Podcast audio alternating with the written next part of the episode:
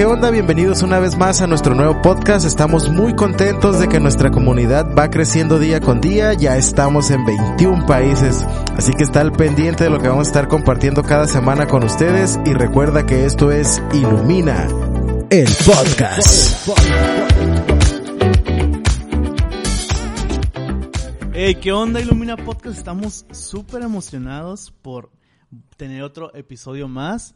La verdad es que ya estábamos extrañando esto. Creo que ya teníamos ratito en el cual no habíamos grabado algo, por unos cosillas ahí, pero estamos bien emocionados de volver a regresar y hoy tenemos un invitado, no manches, súper especial, pero primero quiero invitar a los a los que siempre están en la mesa y a un lado de mí tengo a Yeshua. Yeshua, ¿qué onda? A ¿Cómo los andas? mortales, a los mortales.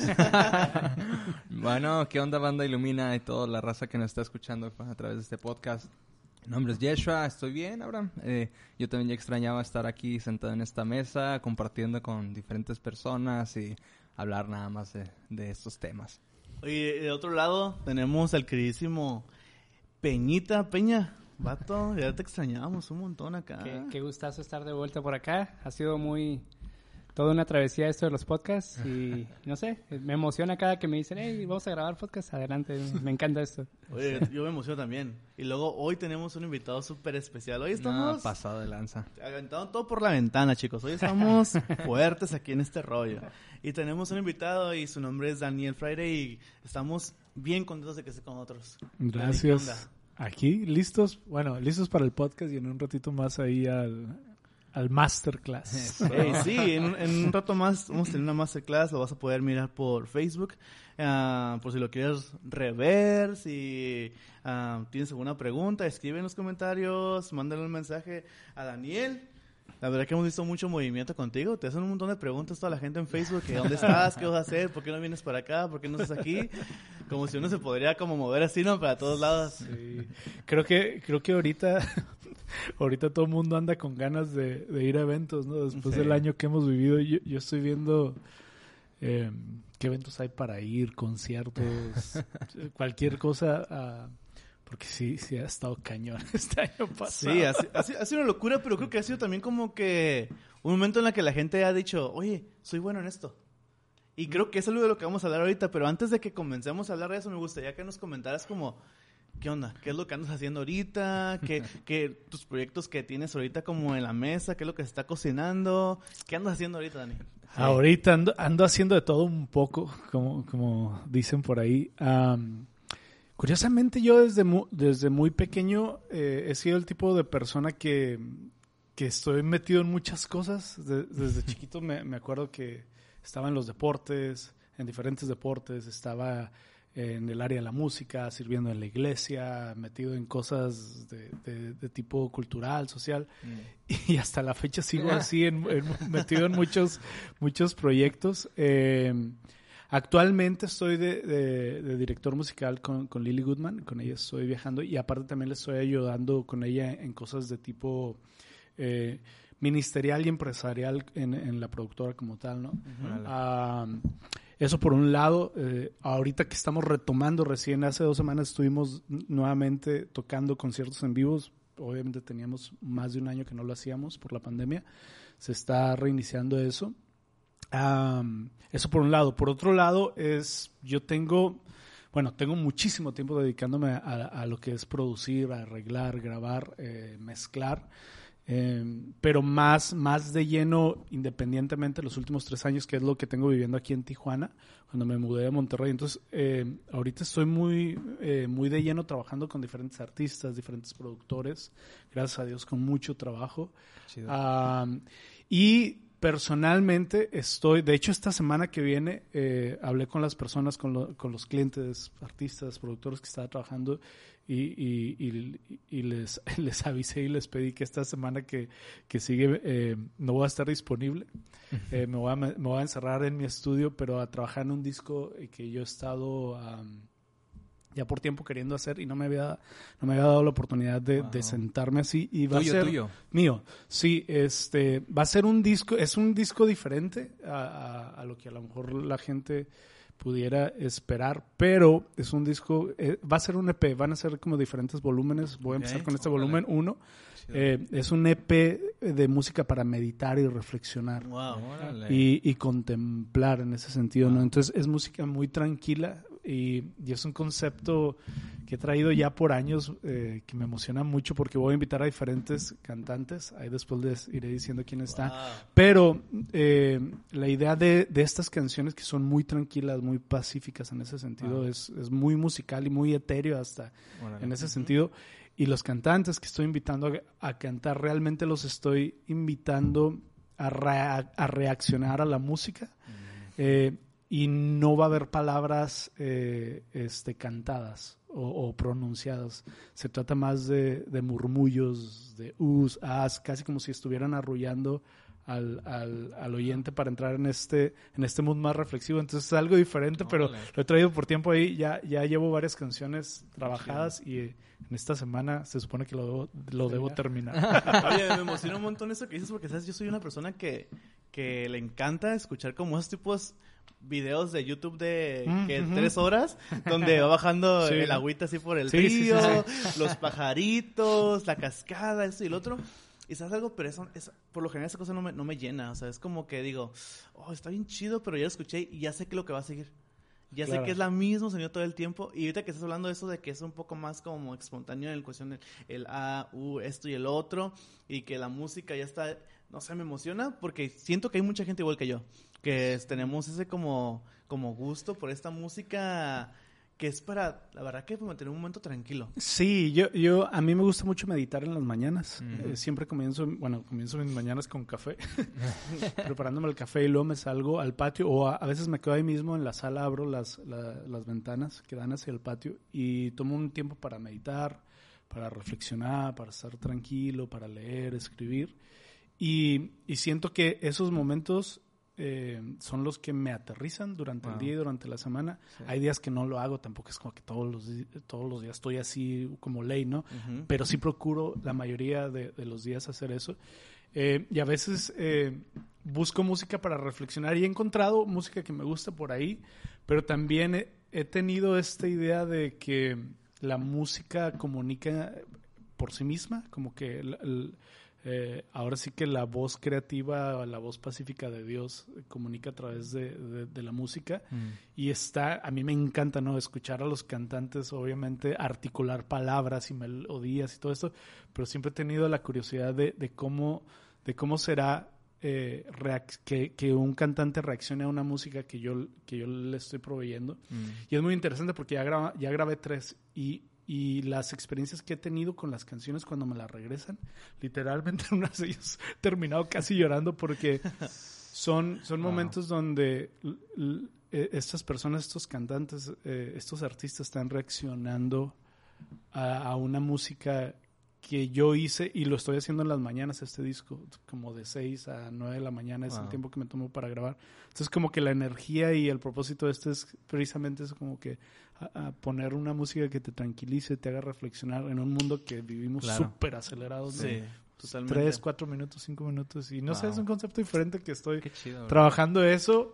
Estoy regresando a trabajar un proyecto con mi esposa, eh, que también comenzamos hace años, pero cuando lo comenzamos fue más como...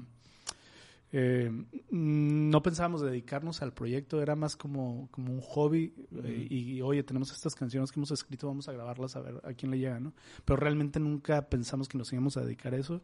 Grabamos el disco, lo dejamos por ahí, tocamos algunas veces muy leve eh, y llegó un momento que no pensamos que íbamos a seguir con eso, pero últimamente nos como que nos entró el gusanito, ¿no? Y vamos a regresar también a trabajar en algo de eso. Manches, qué Qué chido, chido, eh. Súper, súper chido. Y ahorita para, oye, ya en personal yo estoy emocionado por esto porque yo soy de los, los aficionados a este tipo de música. pero vamos a comenzar con algo creo que a, a todos nos, como nos importa mucho y creo que he mirado, la verdad que yo desde que supimos que ibas a venir, yo me puse como a atender un poquito más en lo que has hecho, trayectoria y todo esto.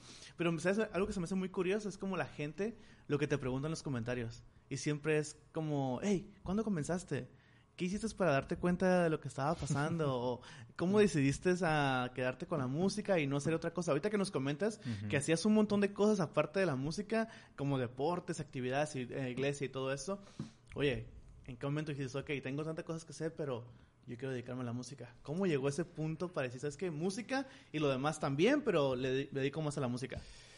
En mi caso, que, que siempre que hablo de mi experiencia, digo, bueno, mi experiencia, yo, eh, el único tema experto en el que puedo ser experto es en mi propia historia, no, no, no aplica a todos los demás y creo que cada historia es diferente y cada, y cada persona tiene su propio rumbo, pero siento que en mi caso como que fue, se fueron conjugando muchas cosas que me fueron guiando a eso, ahora sí que la vida y Dios me fue llevando hacia eso. y, y, y, sí, obviamente llegó un punto donde dije, ok, de aquí soy, no, aquí me tengo que... Eh, pero fueron años como de ir jugando con esa idea y, con esa posibilidad de dedicarme a la música. Mm. Eh, y desde chico siempre la música me ha conectado mucho con Dios y con las personas. Eso sí, siempre desde que yo veía a mi papá tocar con la guitarra ah, ahí en la casa o ver a mis tíos juntarse a tocar, no sé, algo sentía que me movía mucho este a mí. Entonces, sabía que la música iba a jugar parte de mi vida, no sabía qué tanto, no sabía hacia a, qué a qué grado. Este, pero sí se fue dando de, que surgió la, posibilidad primero, yo crecí en la iglesia cristiana, entonces ahí fue donde tuve más contacto con la música, que me invitaban a tocar. Eh, y lo que sí empecé a, notar en mí es que eh, siempre que había una oportunidad que tenía que ver con la música, siempre me involucraba. Fuera de mm. lo que sea. Fuera haciendo sonido, fuera tocando el bajo, fuera tocando la batería, fuera tocando el piano, guitarra, cualquier cosa que tenía eh, eh, que ver con música siempre me involucraba. Mm. Ah, después obviamente salió la oportunidad de, tocar con Jesús Adrián, que fue donde empecé mi carrera y, toda mi mayoría de, carrera, de carrera fue con él y la, gente todavía y, siempre no me va a seguir ubicando porque fueron más, un poco más de 20 años, ¿no? Surgió la oportunidad de, de empezar a salir y a viajar con él y en ese momento se creó lo que todavía es ahora que se llama Vástago Producciones. Este, entonces yo me empecé a involucrar más en la música y me empezó a llamar mucho la atención arreglos y eso. Y salió la posibilidad de ir a estudiar música a El Paso, Texas. Este, yo iba a estudiar, de hecho, ingeniería en sistemas en Torreón. que, tú eres de Torreón, ¿no? donde, Sí, Torreón, donde, la tierra donde fluye leche y miel. y tierra.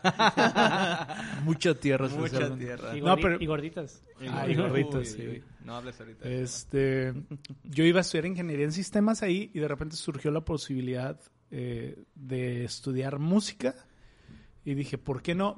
Siempre he sido que cuando se... Eh, siempre he sido el tipo de persona que cuando se abre una oportunidad, siempre digo, ah, ¿por qué no? Mm. Démosle.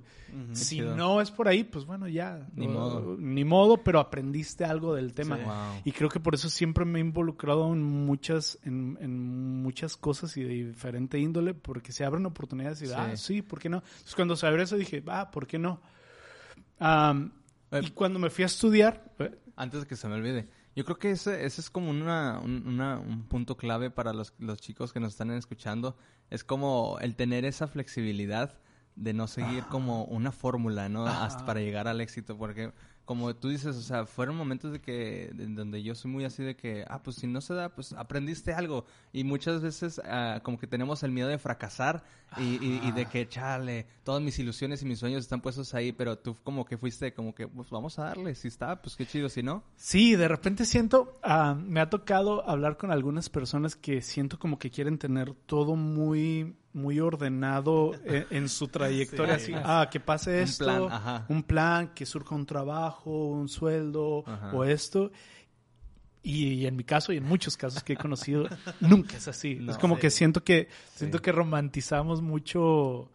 Eh, nos volvemos muy románticos con nuestra carrera cuando se trata de la música, que estamos hablando de música, pero en cualquier, en realidad en cualquier área. Y, tenemos esta idea como que se tiene que dar y, todo de una manera perfecta, ¿no? Casi, o ideal, ¿no? De nuestra mente. sí, pero en mi caso siempre fue, oye, eh, no hay quien vaya a, a hacer sonido la semana que entre. Yo no sabía hacer sonido. hey, yo voy. E investigaba, ¿no? Le preguntaba, Claro. oye, ¿cómo se conecta? esto? Va. Ajá. Oye, que no hay quien toque el bajo. Pues yo no toco bajo, pero va, le entro. Wow. Eh, oye, no hay quien... Pero eso a la vez me, me ha permitido ver la música de una manera muy panorámica. Hace poco estaba también en una entrevista y, y me decían, eh, ¿qué te consideras? O sea, ¿tú qué te consideras guitarrista, productor, compositor, arreglista, orquestador? Hago muchas orquestaciones para muchos Wow. discos. Eh, ingeniero de mezcla, también mezclo mucho. Le dije, no sé. Le Todo dije, loco. no, sí, no sé. Y yo le dije, a veces me siento que a todo le tiro a nada, le doy, ¿no? Pero, no, no, pero más, bien, yo le digo, me considero un músico, punto. Sí. Y la, a donde me lleve la música. Entonces, así desde mis inicios de la carrera se abrió una oportunidad y va, yo le entro. Se abre, oye, que te puedes ir a los, a los 17 años, me fui de mi casa para estudiar a, otras, a otro país. Va, me voy. A los loco, 15 años me invitaron a salir de gira. Va, me voy. Mi, y yo sí tuve la fortuna, si por ahí está escuchando un padre de familia. Yo soy padre ahora, mi hijo tiene, va a cumplir 14 años. Wow. O sea, imagínate que el año que entra yo me fui a la casa de gira. No, yo pienso ahorita, es como si mi hijo el año que entra le sale una oportunidad. Pero algo que sí tuve la fortuna muy grande fue que mis papás siempre me apoyaron mucho Wow. en eso. Eso es muy bien. Pero regresando a la pregunta original, ¿cuándo? Eh, ¿Cuándo fue? No puedo marcar un punto exacto en mi trayectoria donde dijera, aquí decidí de- dedicarme a la música, pero todas las oportunidades que se iban abriendo yo las iba tomando y también eh, creo que fue muy, fui muy consciente el, el trabajo que iba a requerir y el esfuerzo que iba a requerir ser músico, porque no es nada romántico. Hay muchas cosas muy buenas de ser músico, pero también, o sea... Renuncias a un montón de cosas, ¿no, bro? Oh, sí. O sea, y, y más cuando se, se trata de, de viajar, de estar en el estudio, o sea, meses y meses durmiendo tres horas diarias, regresando a, a trabajar en mi carrera como, mu- como músico, o sea, en mi, en mi licenciatura en música, salir, ir al estudio a trabajar hasta las 12 de la noche, levantarme a las 4 para irme a la universidad, Mm. después tomar el vuelo y estar una semana fuera, adelantar trabajos. Y la mayoría de los años, o sea, que yo me acuerdo hasta la fecha, últimamente ya me volví un poquito más disciplinado en mis horarios y en mis tiempos, de decir, Mm. porque ya con familia, ¿no? También cambia la cosa y uno tiene que po- poner prioridades. Sí. Claro. Pero sí es una friega, pues. Sí. Entonces no fue como que un momento que dije sí, sino que lo fui midiendo y, no, sí vale la pena todo lo que demanda el ser músico, ¿no? Porque es algo que me apasiona y me conecta con la Y, gente. y creo que ahorita acabas de comentar algo importante, ¿no? Yo creo que si de los que nos, nos están escuchando ahora, ellos están como, ah, Daniel Freire es productor, quiero algún- en algún momento llegar a, a vivir de la música como él lo hace, ¿no? Y se escucha como bien romántico el sueño de todo músico, ¿no? Pero acabas de mencionar algo bien importante que fue como esos sacrificios, ¿no? Los sacrificios o los, lo- la parte no, no romántica que no se ve en una publicación de Facebook o no se ve en un, en un disco que tiene tu nombre o Sí, de- claro, es que en Facebook y más ahora ahorita que tocas lo de Facebook, ¿no? Las redes sociales, la verdad las redes sociales para bien y para mal, ¿no? Que existen, porque para bien porque nos conectan, la tecnología es buena, ¿no? Claro. Este, pero tiene, tiene un lado muy eh, muy dañino y es esta onda que nada más vemos el lado bueno de, todas las personas. Sí. O sea, o el lado exitoso y, y- y es irreal, la verdad. Claro. O sea, obviamente sí hay éxito y es, y, y es muy bonito cuando, cuando la vida te permite y Dios te permite tener éxito en lo que haces y vivir. Yo me, me considero afortunado que vivo de esto. O sea, toda mi vida he vivido de la música, gracias a Dios. Con eso puedo mantener a mi familia, ¿no? Y- pero el sacrificio, el esfuerzo, las desveladas, las frustraciones, las, las etapas en tu vida donde quieres mandar toda la fregada y, y quieres renunciar. O sea, yo he tenido varias etapas en mi vida donde, o sea, la depresión y la frustración de sentir que, que nada, lo que estás haciendo es bueno o vale la pena. Y entrar en, en esos, como en esos trances muy extendidos de, de- de- ¿para qué estoy haciendo música si no sirve de nada lo que estoy haciendo, no? Wow. O sea, son muy, son muy pesados y muy densos que, que también, pues, también son personales hasta cierto punto, ¿no? No es que los va a estar exponiendo con todo el mundo, pero también siento que en algún momento es bueno hablar de esas cosas porque es un balance. Hay Ajá. muchas cosas muy bonitas y vale la pena y cuando es una pasión Ujú. que estás seguro que la tienes pero también hay muchos lados del otro lado que, que, que casi no se hablan o casi no se ven porque nada más se presenta ah, el lado otro, ¿no? El otro lado. Yo imagino que con, con, lo que está diciendo Peña es como yo te imagino como en esos principios y pues a lo mejor ahorita, gracias a Dios, estás estable, ¿no? Como financieramente, tienes, eh, vives bien de, de, la música y todo a través de todo tu esfuerzo, pero me imagino que al principio, pues, ni para una coca a lo mejor te alcanzaba o no comías bien por andar haciendo esto y el otro. Sí, yo me acuerdo, la primera, la primera, el, el primer pago que yo recibí por tocar música eh, me pagaron 50 pesos. Con, una banda con una banda este de allá de donde vivía yo no me coque un virote eh, sí sí. Eh, antes te estaba hablando antes de yo salir de gira y antes de estar con Jesús me invitaron a tocar y me pagaron. Pero yo me acuerdo que cuando me pagaron o sea bueno para empezar era pues no manches, qué perro que me pagaron, ¿no? O sea, todavía estoy tocando y estoy haciendo, pero me pagaron este 50 pesos. Pero cuando, cuando pasó eso, obviamente eh, en mi corazón había mucho agradecimiento, eh, pero también fue emocionante el pensar y decir, o sea, si yo me esfuerzo, yo puedo vivir de esto, ¿no? Pues yo tenía 14 mm. años y Dios, eh, estos son los primeros frutos de a lo mejor una vida que me puede estar y literalmente, o sea, 14 años, tengo 39, hace 25 años, ¿no? Que recibí mi primer pago. Hasta la fecha sigo viviendo de eso, pero los esfuerzos y, y y el empeño que tienes que estar mm. metiendo día a día y luchar con tus frustraciones y caerte y volverte a levantar, intentar y fracasar y volverte a levantar y, y también eh, rechazar las voces que a veces entre carrilla o, a veces de mala onda siempre están ahí.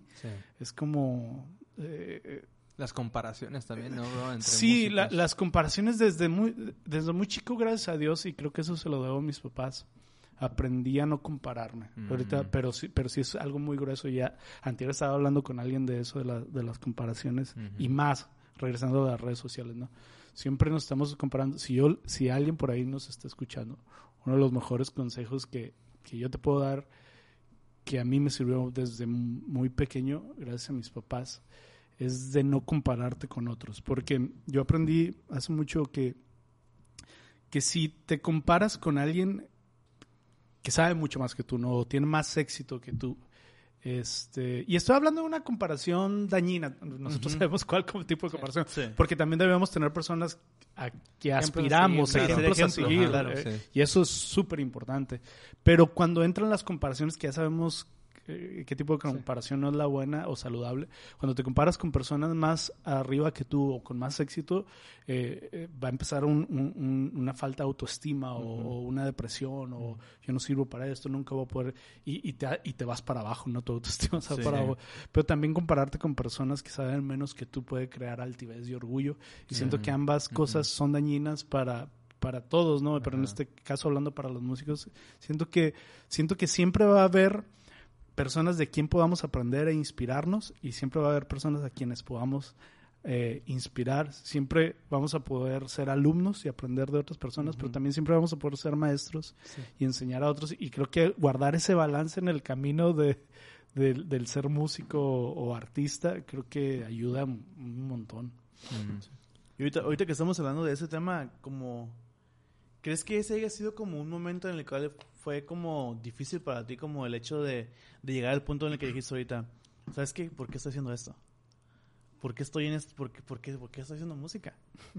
Porque imagino que no, no, todo ha sido como, como, como, ahora sí como se mira en redes sociales, o sea, como de que, por ejemplo, miré hace poco un video de cuando estuviste armando tu, tu estudio ah, recuerdas? Sí, sí, recuerdas, ¿no? Sí, y estuve y, me sentí todo un youtuber con ese. es un buen video, ¿sabes? Nunca lo hago, pero dije, lo voy a poner. un estudio. y sabes algo, yo estaba a mí me importa mucho cuando miro un video, yo siempre me clavo en los comentarios. Ajá. Y veo lo que la gente dice. Y yo lo estaba mirando y yo, o sea, yo miraba como tu emoción, como este, cómo estabas como dedicándote y armando y esto y el otro y así y así, ¿no? Y yo dije, ¿y la gente qué dice? que dice, no, pues es bien fácil, está bien chido, y luego, qué, qué, qué gusto que lo hayas hecho. La gente anima, la gente anima, anima, anima, anima, y, me da, y es, es muy bueno eso, como esa parte de, la, de cuando la gente anima mucho. Pero también hay gente que dice, no, pues es muy fácil para ti hacerlo. Pero no es que no es fácil. No. No es fácil. No es fácil. Y esas cosas son las que, lo que es mi pregunta, ¿no? Como, ¿en qué punto fue el que, en el que dijiste, cuando ahorita que nos comentaste, dijiste, es que la, la verdad es que no. ¿Por qué estoy haciendo esto? ¿Servirá para algo? ¿Por qué, ¿Por qué llega el punto de hacer música y no sé? Ese, ese punto en el cual dijiste, ¿sabes qué? Creo que... ah, ¿Por qué estoy aquí? Me han, me han pasado algunas veces, este, varias veces, en, en, eh, ahora sí que en mi averno en mi- o en mi trayectoria dentro de la música, eh, puedo pensar en una la más fuerte, pero, pero en varias, este, y, y- y tiene que ver mucho con, con tu situación emocional y espiritual. Ok. En mi caso, eh, y no tanto con lo musical como tal, aunque también, obviamente, ha habido etapas en lo musical donde me siento muy frustrado, pues, o sea, me siento, me siento, me siento muy, muy, muy frustrado y he querido dejar la música ah, porque yo siento que lo que estoy haciendo no... eh, pero también suele suceder, en, en mi caso, por ejemplo, después de que, eh, en una etapa de que cometí varios errores o, o mis propios pecados, que te das cuenta eh, de, de- de tu fragilidad o de que llegas a hacer cosas que, que no pensaste que, que podías hacer, ¿no? Mm. Y luego te sientes inservible, pues. Así O sea, es. a, a mí, a mí me pasó eso a, a tal grado de que, de que confrontar mi humanidad, en mi caso, yo, yo que crecí dentro de la religión, ¿no? Eh, y, y que siempre, como que llega un momento en que la gente crea cierta imagen de ti, o incluso tu misma familia, ya deja tú la gente, o la gente que te sigue, la poca o mucha gente que te pueda seguir, ¿no? A veces tu familia o las personas a tu alrededor o tu comunidad, como que siempre hay una expectativa de lo que... Y cuando no cumples con eso y te das pues, el bajón que te da, Sí. y esa, y esa etapa para volver a, a creer, para volver a, a levantarte, para... No sé, es muy densa, es muy pesada y ahí es donde decía, me dedico a otra cosa, o sea, puedo aprender a hacer otra cosa. Porque para mí la música siempre ha sido muy sagrada Mm. y, y- y sentir que emocionalmente, espiritualmente no te estás sientes decepcionado de ti Mm. mismo. Es muy fuerte eso. Eh, pero son esos momentos, ya después los entiendes en el momento, no, no, Sí. pero son esos momentos donde muchas cosas que tenías idealizadas o, o conceptos que creías acerca de la vida, de, de la sociedad, de la iglesia, de Dios, de ti mismo, como que toman otro concepto muy, muy fuerte, pues. Eh, en, es- en esa etapa donde, eh, en una de esas etapas donde yo quise dejar así todo, eh, por ejemplo, algo, algo de lo que em- empecé a entender más y más es que no era tanto, no importaba tanto el, el, el cómo yo creo en Dios ah, o mi fe cómo está en Dios, no que soy, que me considero o me consideraba y siempre me consideraba un hombre que, que de fe, ¿no? Que está tratando de conectarse con Dios, con las personas a través de la fe. En esos tiempos entien- entiendes que no es, no se trata tanto de cómo crees tú o qué crees o qué tanto crees, sino creer que Dios cree en ti, que Dios cree en mí. Y, y Dios siempre va a creer eh, en nosotros mucho más de lo que nosotros podamos creer en Él, ¿no? Porque la fe viene de Él. Y como que son momentos que se voltean todo eso, pero son momentos muy densos. De hecho, de hecho en, eh, en- en esa etapa yo escribí varias canciones. Una de ellas se llama Sin dolor no hay libertad. Ujú. Y esta canción ahí después eh, la escuchan. Eh, eh, muchos no saben, pero esta, esta, esta, esta letra o de esta canción que, que se llama Sin dolor no hay libertad, eh, la escribí en una etapa de mi vida donde incluso pensamientos de suicidio se me empezaron a venir muy fuertes. Entonces ya no, ya no solo era dejar la música, era dejar todo. ¿no? Pero de alguna manera eh, la gracia de Dios y, y el amor de, de tu esposa, de tus hijos o de tus amigos te sacan de ahí y luego la música te vuelve a sanar de nuevo, en mi caso, ¿no? Le- esa pasión o, eh, para lo que uno nació, ¿no? Este, es como que te vuelve a sacar de ahí, te vuelve a eh, impulsar. y yo creo que de ahí me pongo a pensar ahí es la importancia de los mentores y amigos, ¿no, bro? De los que te rodeas, de los que te puedes rodear. O sea, obviamente tenemos eh, a Dios y todo, pero en el transcurso que trabajaste con, con Jesús Adán Romero, yo a Jesús Adán Romero lo admiro mucho como persona y como seguidor de Cristo también y como compositor y, y cantautor. Ah, el estar rodeado de su liderazgo, ese, me imagino que te im- impulsó mucho, ¿no? Te ayudó mucho. Y, cuando hablabas de esos momentos difíciles, ahí es donde yo me pongo a pensar eh, como la importancia de los amigos y de los mentores. Sí, sí, siempre, como ahorita hablamos, siempre hay, hay, hay que tener personas alrededor que uno pueda voltear a ver eh, y, y apoyarse en ellos, ¿no? Y la amistad eh, y el amor de la familia, o sea, literal se vuelven fuente de vida cuando loco, quieres Sí. aventar Wow. todo a la borda, ¿no? Eh, y sí, obviamente, eh, es que el amor de Dios nosotros lo, lo, lo materializamos a través de otro ser humano, pues. Obviamente, obviamente también eh, no, no es la única avenida, ¿no? La, la creación, la naturaleza, el arte, eh, la literatura, muchas cosas, ¿no? Nos conectan con Dios, pero materializarlo así, como tal, es, es otro ser humano enfrente de ti, abrazándote, dándote la mano, aceptándote, Sí, eh, a pesar de, de, de dónde te encuentres, ¿no? Claro. Y yo creo que eh, algo bien importante de lo que está diciendo es como cómo surge todo esto, ¿no? Ah, escuchábamos ahorita cuando te preguntaba cómo comenzó todo, decías que es que cuando estaba en la iglesia comencé con el, el voy a hacer esto, voy a hacer el otro, voy a hacer acá. Se creó un inicio en base a lo que Dios te pedía, exigía a tu vida como que, hey, ¿sabes que no hay quien toque el bajo? ¿Qué onda? Hey, no hay quien toque esto, no hay quien haga sonido. Siempre en un ámbito referente a, a una atmósfera con Dios. Y creo que llegas al punto en el cual ahorita ya estás en, en este lado y probablemente pasaron este tipo de problemas y situaciones, porque yo creo algo, muy- yo creo algo muy, muy fuerte y es que toda nuestra lucha siempre es en la mente.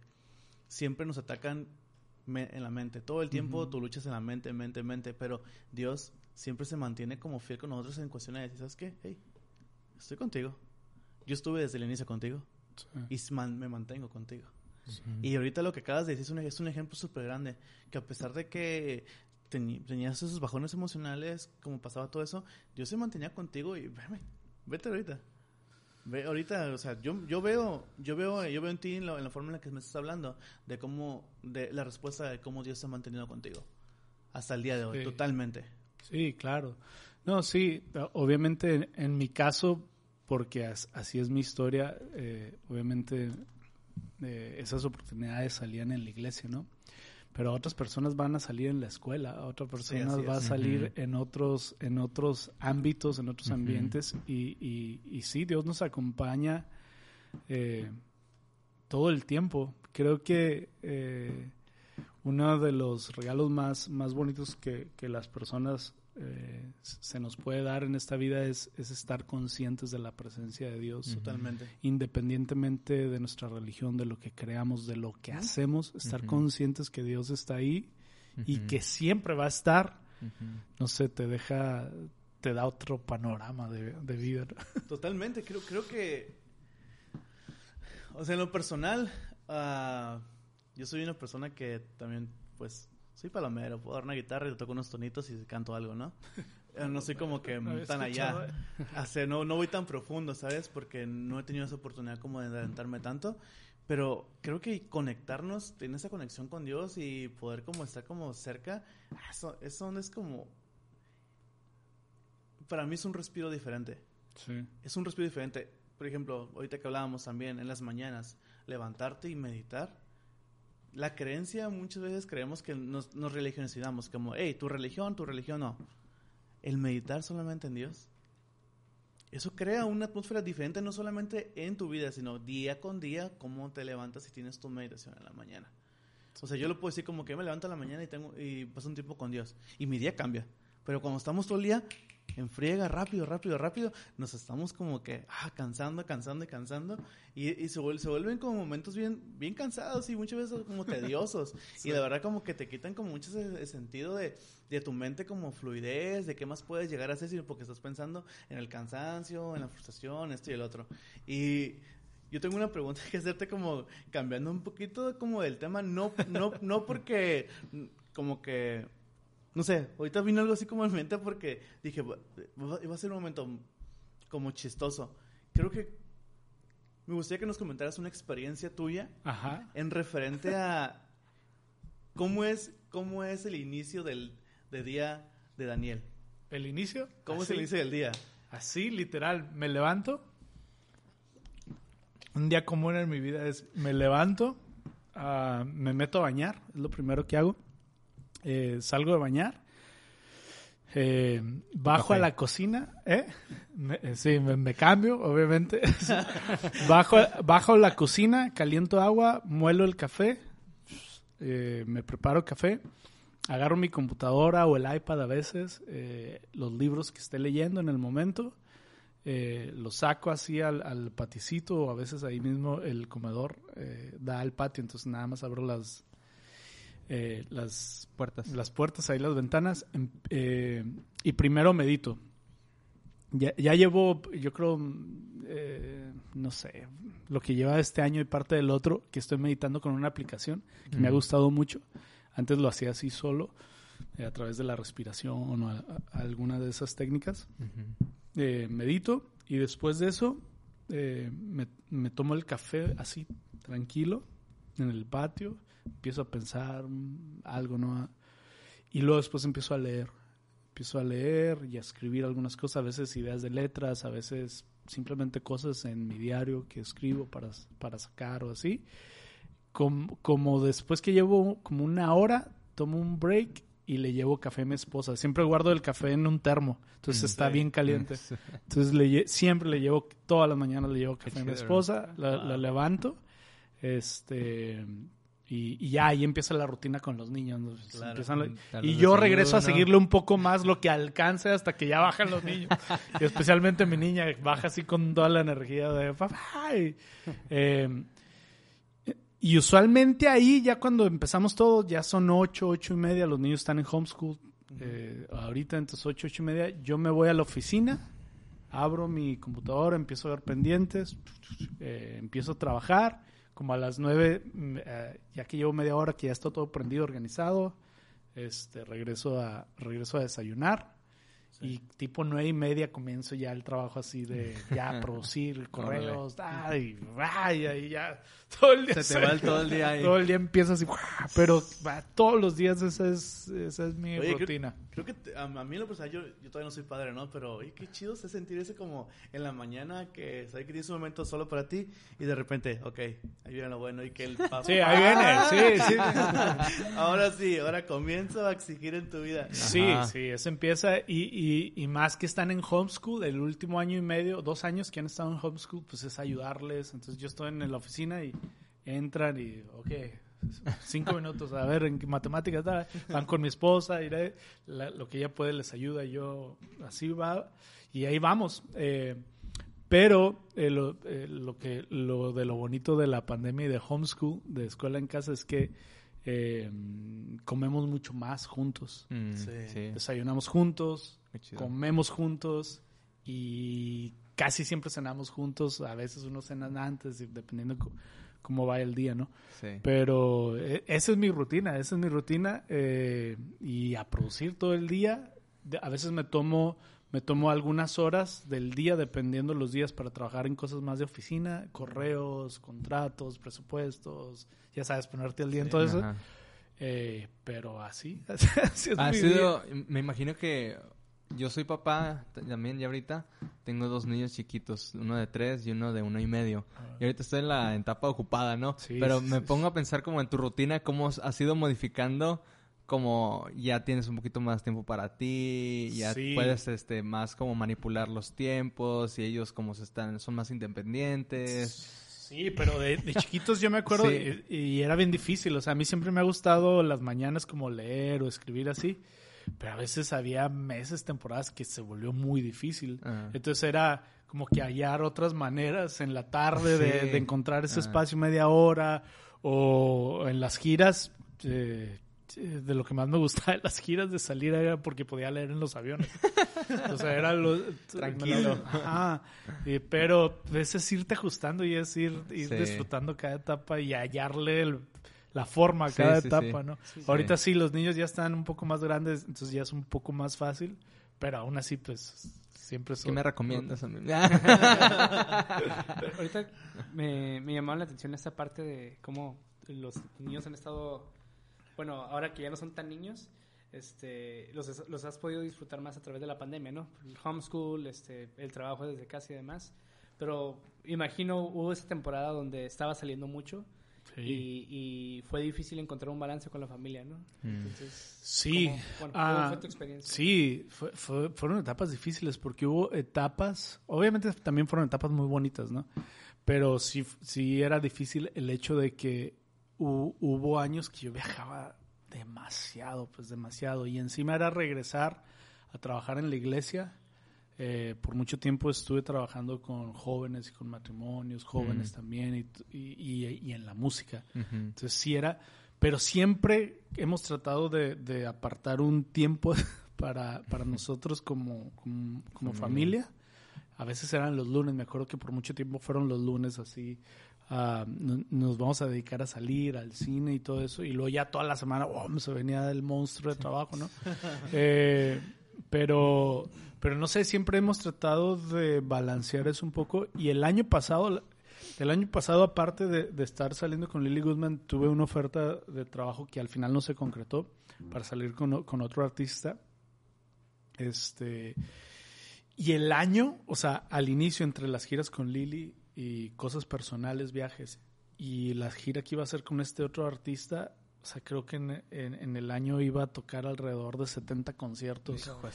Y iba a estar, o sea, meses y meses. Fuera. Así pintaba en enero del, del año pasado, Ah. así venía el año. Previo semáforo rojo. Ajá, entonces iba a ser el año que más iba a viajar o de los que más iba a viajar en toda mi carrera. Wow. Así. Y en marzo todo se nos cambió. Pero, hablando, yo sé que, y repito, estoy hablando de mi experiencia, ¿no? Pero en mi caso terminó siendo el año en que más tiempo pasé con mi esposa y con mis hijos de- desde que yo me casé. O sea, nunca había estado tanto tiempo con mi esposa y con mis hijos como el año pasado. Y, y en mi caso, la verdad fue una bendición Wow. increíble Sí, porque... creo. Porque estar acostumbrado a estar siempre afuera y, y moldear los, los horarios y, y los días a, a vernos y luego salir, en- o sea, siempre era jugar alrededor de un calendario que se tenía que modificar al día, pues. Ser súper flexibles, Ajá, ¿no? ser súper flexible.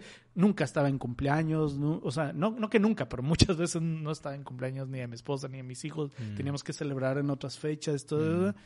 Y ahora de repente es como que todos los cumpleaños en casa, todos Ah, fue increíble a tal chido. grado que ahorita ya, ya estoy re- revisitando la idea de cómo voy a salir en los años que entran y todo, porque, wow, porque lo disfruté mucho. La. Fueron, fue un año difícil, pero yo disfruté, yo personalmente sí disfruté mucho a mis niños y a mi esposa. Te iba, te iba a preguntar ahorita algo acerca de, de cómo entraste a la composición, pero vamos a pedirle, sí, vamos a pedirle a la audiencia que entre a, la- a tu página, revise la, el, el en vivo que va a quedar ahí guardado también la página de Ilumina.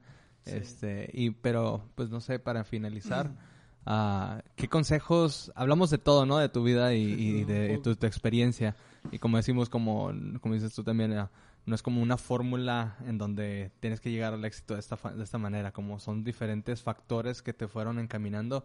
Pero, ¿qué piensas tú como que han sido los consejos más chidos y, y de tu propia experiencia que has tenido que, que pasar que le pueden ayudar a otros a, a no frustrarse en esos momentos o a, entender? Sí, una es que, eh, ahorita que hablas de la frustración, que, que va a ser un camino eh, donde te vas a tropezar mucho, como cualquier otra carrera, ¿no? Pero una es que no tomen decisiones cruciales cuando se sientan así, pues, frustrados y fracasados. Más bien, cuando lleguen esos momentos, a través del, del tiempo lo he ido aprendiendo, ¿no? Y, y lo sigo mejorando y aprendiendo más, pero es cuando lleguen esos momentos no tomen decisiones Mm. cruciales en su vida. Sino que sigan trabajando aunque no sientan las ganas, aunque no sientan la creatividad, regresen al estudio a darle una vez más, regresen a la música, regresen a ensayar, regresen. Es un consejo. El otro que ya le hablamos de no compararse con otras personas, Mm. pero de hallar tu propia identidad como músico, eh, independientemente del área en la música donde o el instrumento que te estés desarrollando, es como que tratar de desarrollar tu propia identidad y tu propia voz como músico.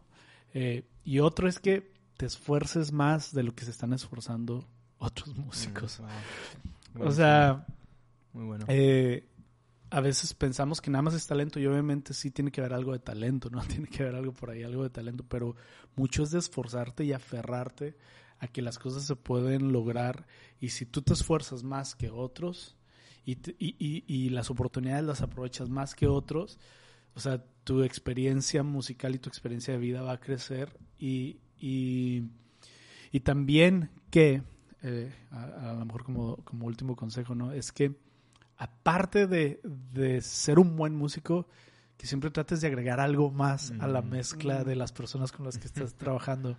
Eh, si hay dos músicos que, que tocan igual, pero alguien tiene mejor energía, es más acomedido, es más libre, es más buena onda, pues obviamente se van a ir con, con ese músico, Sí, ¿no? sí. Este, entonces es como que siento que la música es, es mucho de, de traer una buena energía y una Mm. buena Actitud. eh, una buena actitud a lo que estés haciendo y, y si todo lo que hacemos lo hacemos con esa actitud, sabiendo que van a venir tiempos de frustración donde quieras tirar, van a venir, es, Sí. es nada más cuestión de tiempo, por más van que a le- llegar, por más que No, van a llegar. los mejores consejos. Van a llegar. Sí. Pero cuando lleguen sigues avanzando y sigues tratando de cultivar y nutrir eh, una actitud y una buena energía a Mm. donde quiera que tú vayas, pues eventualmente la gente va a querer hacer música Sí, contigo, ¿no? sí. Este, y si te esfuerzas mucho más de lo que otras personas están esforzando, pues también se te van a abrir más oportunidades, Ah, ¿no? No manches. Qué bueno. Pero bueno. Buenísimo. Dani, pues Gracias. nada, muchas, pero muchas gracias por haber, Sí, haber estado con No, nosotros. Estamos bien emocionados por lo que va a pasar ahorita ya en unos minutos. Ya nos Ya, tenemos que ir ya para allá. tenemos que ir corriendo para allá y la verdad que chicos les recomiendo demasiado que vean el en vivo va a quedar va a quedar en, la- en las- en nuestras páginas van a quedar ahí, ahí lo puedes hablar puedes comentar puedes hacer lo que tú quieras Compartirlo. Totalmente, creo que va a ser, un, va a ser una experiencia súper buena lo que vamos a vivir hoy. Estoy emocionado, la verdad, estoy muy emocionado y en verdad, gracias chicos, gracias por haber acompañado. Y gente, cualquier duda, pregunta que tengan, ahí están las redes sociales de Daniel, los vamos a poner en, el podcast y ahí lo va a estar compartiendo, vamos a estar compartiendo toda esta onda porque la verdad que fue una plática muy amena y muy divertida. Muchísimas gracias. Y chicos, podcast.